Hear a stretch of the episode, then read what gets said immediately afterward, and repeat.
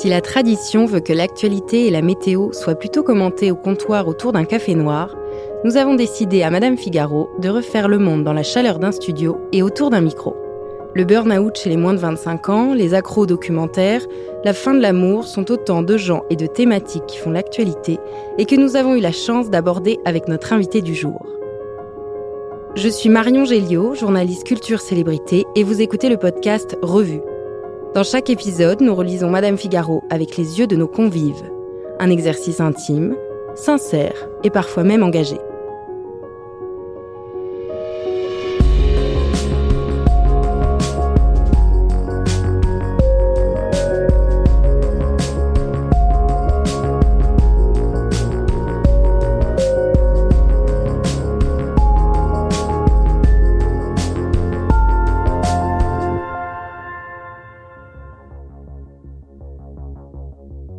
J'accueille aujourd'hui Vincent Lacoste.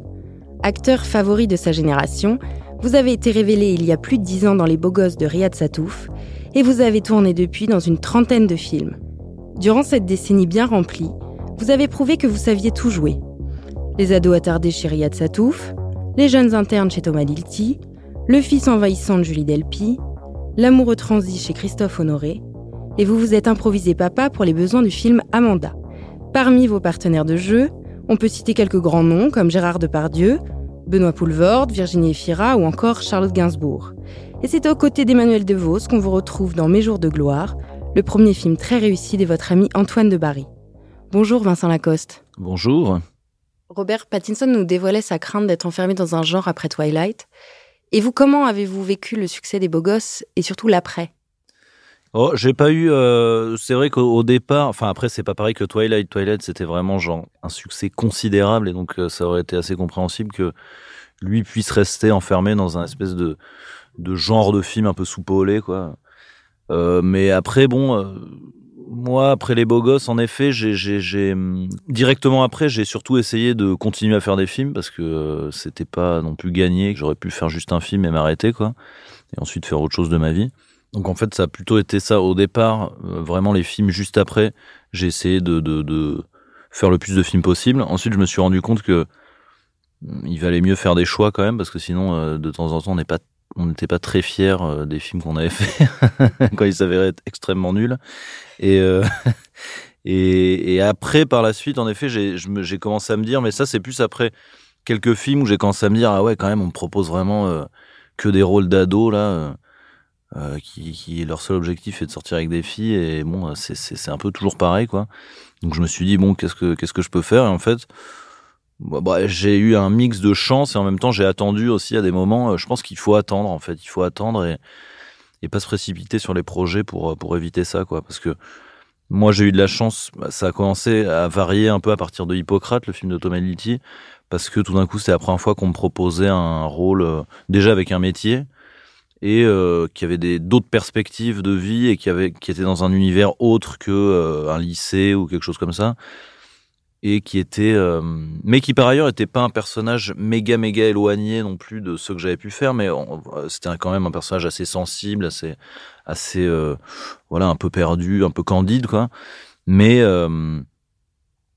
mais qui était dans un univers totalement différent. Et je pense que c'est ça qui est, qui est, qui est, qui est important de, de, varier dans les choses. Quoi. C'est ça que j'essaie de faire, c'est surtout de varier les univers. Et avec ça, les rôles varient. Quoi. Alors justement, dans notre enquête sur les directeurs de casting, on s'est attaché à suivre le quotidien de ces professionnels de l'ombre. Quel casting vous a le plus marqué dans votre carrière? Très honnêtement, c'est le casting des beaux gosses parce que étonnamment, j'en ai pas passé tant que ça des castings. Après les beaux gosses, en fait, on m'a directement euh, on a commencé à me proposer des rôles, des petits rôles, mais c'est vrai que j'ai pas eu à, j'ai pas eu à subir parce que c'est quand même un, milieu très compétitif, le, milieu des castings, etc. J'ai pas trop eu à subir ça parce que, étant donné que j'étais identifié avec les beaux gosses, on me proposait un peu des rôles dans, euh, voilà, dans cette zone-là de, personnages. Après, le casting des beaux gosses, euh, voilà, pour le coup, euh, c'était vraiment un casting où, où personne m'attendait, quoi. donc il y eu cinq tours.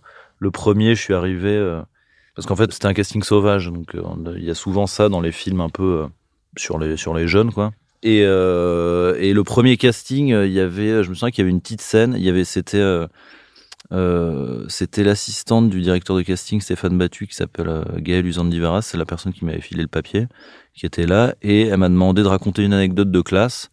Donc ça, j'ai raconté une anecdote où, où la veille, j'avais scotché une table avec du gaffeur, et ça avait fait un scandale en classe avec un copain, enfin, anecdote magnifique. Mais c'est ça qui a fait que Riyad m'a rappelé pour un deuxième tour.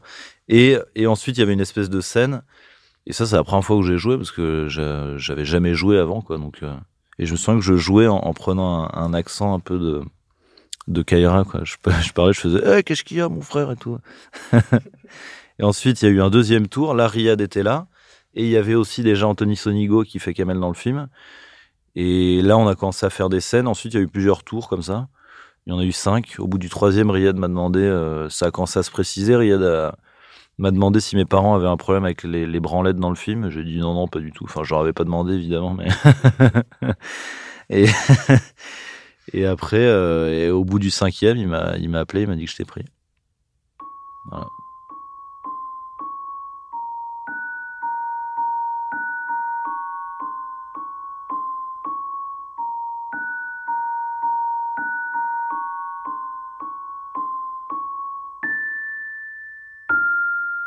Pour rester justement dans, ces années-là, le site du Madame publiait une photo de Michelle Obama lors de son bal de promo.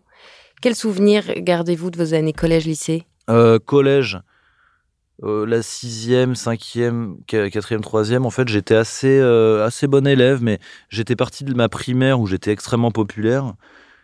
Et je me suis retrouvé au collège et clairement, je savais pas me battre. Et donc, du coup, j'étais plutôt ami avec les puissants, quoi. C'est-à-dire un homme de l'ombre.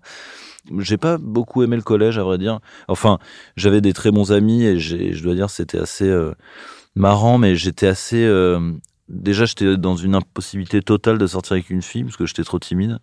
J'étais persuadé que j'étais très beau pour le coup. J'étais pas comme les ados qui se disaient ah non, je suis moche, machin. Moi, vraiment, j'étais persuadé d'être extrêmement beau. j'étais le seul d'ailleurs. J'avais une, belle, une belle confiance en moi. Mais par ailleurs, j'osais rien faire, quoi. Donc, euh, ça, ça me servait à rien. Et bon, voilà, j'ai traversé un peu les années collège comme ça, en, ouais, en, loser. Et euh, voilà, bon, c'était globalement à peu près ça. Et ensuite, euh, à partir de la troisième, j'ai fait les beaux gosses. Et donc là, ça a changé parce que du coup, les gens se disaient genre, ah ouais, putain, ah, il a fait un film et tout. Alors évidemment, tout le monde était un peu genre, mais attends, pourquoi il a fait un film, ce vieux gars et tout. Et là, euh, et là, ça a quand même changé pas mal de choses parce que bah parce que en fait j'ai commencé à être un peu exposé quoi. Et donc là, il y avait un espèce de décalage entre j'étais ami avec des gens euh, du cinéma quoi, qui étaient plus âgés, et mes amis de, de lycée où on allait euh, dans des squats, on s'incrustait dans des teufs le week-end. Voilà mon quotidien. et alors, pour revenir dans le cinéma, Madame Figaro imaginait le casting idéal pour incarner Carlos Ghosn dans un biopic. Quel personnage rêveriez-vous d'incarner à l'écran? J'ai pas vraiment de, de personnage que je rêve d'incarner, honnêtement. Moi, ce qui m'excite, c'est plus des rencontres avec des metteurs en scène différents. Et, euh, ce qui m'intéresse, c'est les univers de cinéastes. Et je sais pas, moi, moi mon, mon rêve, c'est plus de, de, me retrouver dans des ambiances que, que j'ai pu voir ou des. Je sais pas, genre moi j'adore les films de Coris Maki, euh, j'adore, enfin il y a toujours des ambiances de café extrêmement vides avec des personnes qui ont, qui ont l'air extrêmement négatives. J'adorerais me retrouver dans un, dans un décor comme ça, mais c'est plus ça qui me fait fantasmer que par rapport à un personnage ou, euh, ou quelque chose comme ça, quoi. Parce que, parce que tout simplement, je pense que un acteur ne joue pas seul. C'est-à-dire, il, a un acteur, une actrice, enfin, les acteurs peuvent être bons s'ils sont mis dans des bonnes conditions et qu'ils sont bien euh, et que la mise en scène autour est bien et que, en fait, un acteur excellent dans un film nul, ça n'existe pas, quoi. Tous les grands acteurs, ils existent parce qu'ils ont rencontré des grands metteurs en scène, quoi. Ingrid Bergman a rencontré Rossellini et, Hitchcock. Euh, Cary Grant, euh, Hitchcock, c'est pareil. James Stewart, a rencontré Capra.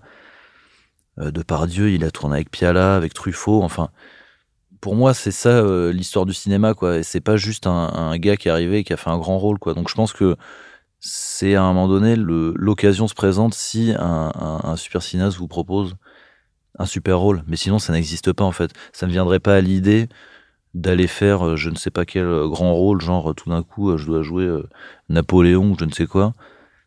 Si c'est dans un film qui est, qui est pas terrible, en fait ça m'intéresse pas de faire ça quoi. Tandis que si c'est dans un film de Jacques Audiard, quoi. C'est intéressant, mais n'importe quel personnage, quoi.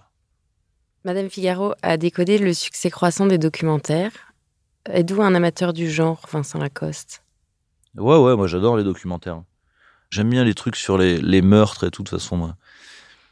Enfin, sur les, sur les serial killers et tout, ça, les documentaires un peu. Il y avait Making a Murderer qui était pas mal.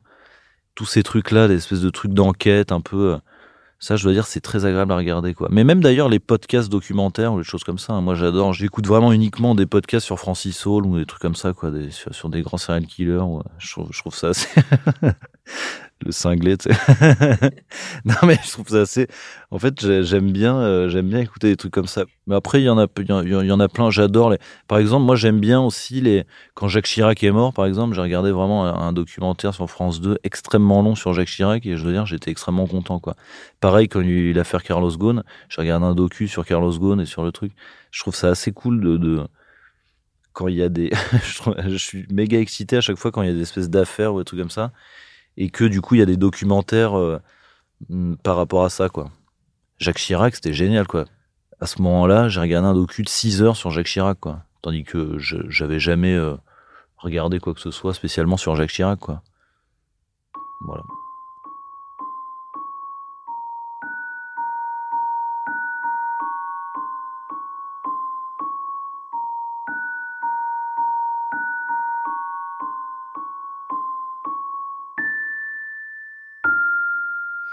On change de registre. Euh, on a interviewé Pierre Hermé qui s'essaye aux pâtisseries véganes et sans gluten.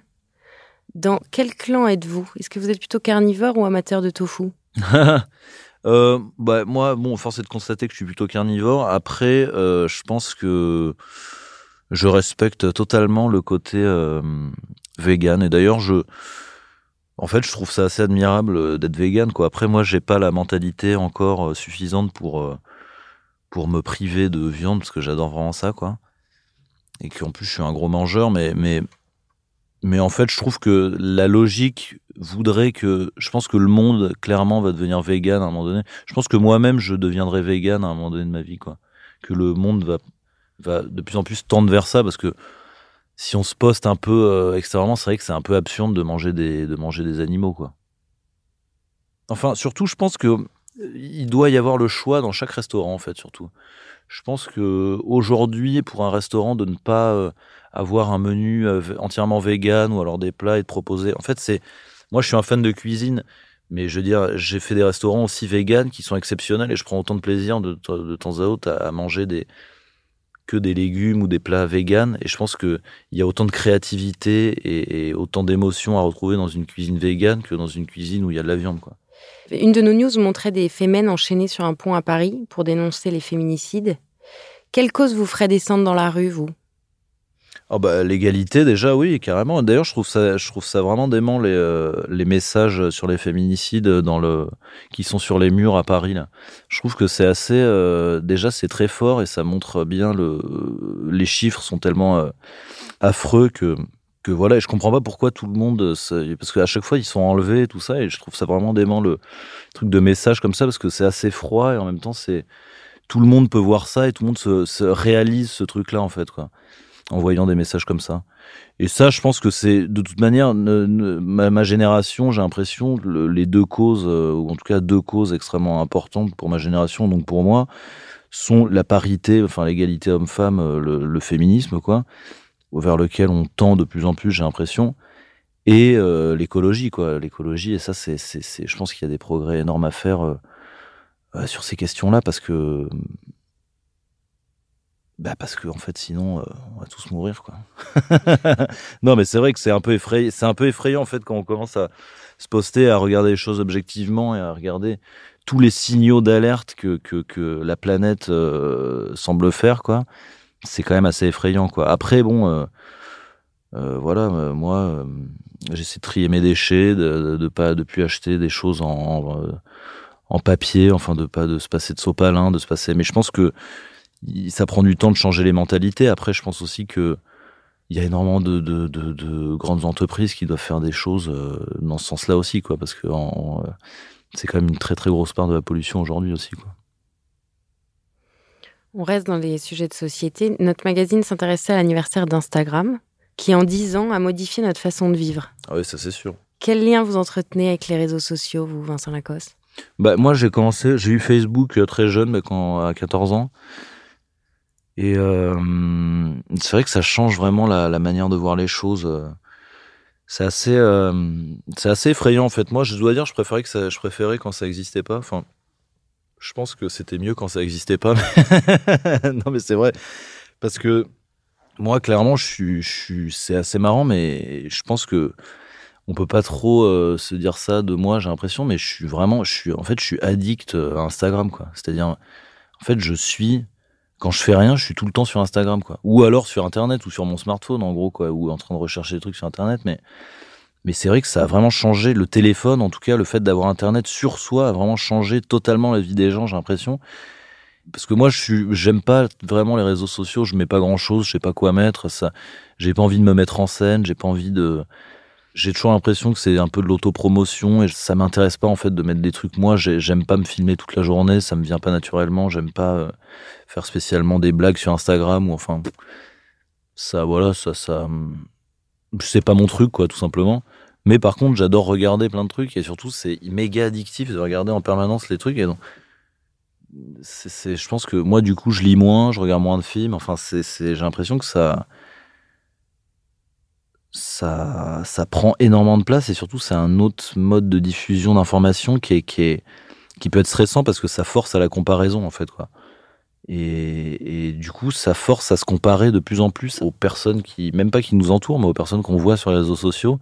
Et ça, je pense que c'est assez négatif parce que c'est assez inhibant, quoi.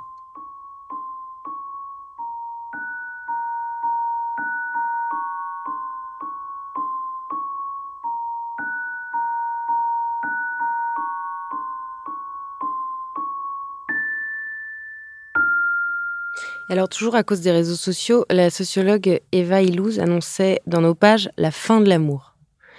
Est-ce que vous restez un, romantique, Vincent Lacoste? Oh, la fin de l'amour, pourquoi par rapport aux réseaux sociaux? Non, ça je, je pense pas. Enfin, en tout cas, j'espère pas. J'ai pas l'impression que ça ait changé. Après, c'est différent. Le mode de rencontre et tout, c'est pareil, quoi. Tous les trucs comme Tinder, Grinder et tous ces trucs, euh, c'est des autres moyens de rencontre, quoi, en fait. Quoi. Avant, les gens, ils se rencontraient dans des bars ou à des soirées ou dans la rue. Et je pense que surtout, il y a énormément de gens qui ne se rencontraient pas, et du coup, c'est, ça permet ça, quoi. Après, moi, ça, ça. Je sais que j'utiliserai jamais ce truc-là, quoi, je pense. Après, mais parce que c'est, un. Enfin, bon, de toute façon, euh... pour l'instant, j'en ai pas besoin, puisque je suis, je suis, euh, je suis en couple, mais. Mais même si je me retrouvais célibataire demain, je pense que je ferais pas. Après, bon, c'est différent. Moi, j'habite à Paris je suis acteur, enfin je rencontre plein de gens quoi. Euh, c'est vrai que pour quelqu'un qui habite euh, dans des coins plus euh, plus excentrés où il y a moins de monde et tout ça, ça permet vraiment de rencontrer des gens. Donc ça c'est c'est plutôt assez positif aussi. Après des fois j'ai l'impression que ça tue un peu le, le le comment dire le le moment de la rencontre qui, qui pour moi est hyper important quoi.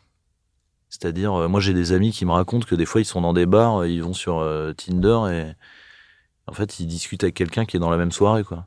Au lieu d'aller se parler, quoi. Ça n'a aucun sens. c'est trop bizarre, quoi. Donc ça, ouais, ça, ça, ça, clairement. Enfin, de toute façon, ça a tout changé. Euh, ça sert à rien de faire point par point parce que ça a vraiment tout changé, quoi. Et je pense que, à la limite, moi, j'ai 26 ans, donc j'ai connu le monde aussi sans Internet. Bon, j'étais un enfant, mais donc c'était différent, mais mais les, les, les, gens qui, qui, qui voilà qui, qui grandissent aujourd'hui, qui sont adolescents aujourd'hui, ils ont jamais connu le monde sans Internet et du coup ça ça ça change considérablement les choses quoi. Moi j'ai plein d'amis qui ont qui ont pas de smartphone par exemple, qui ont des qui ont juste des petits euh, des petits téléphones, des espèces de 3310 quoi. Et ça et ça change. En fait, du coup on a c'est comme si on avait plus de temps libre quand on n'avait pas de smartphone quoi. Et qu'est-ce que vous faites quand vous déconnectez justement? Ben, Je m'ennuie.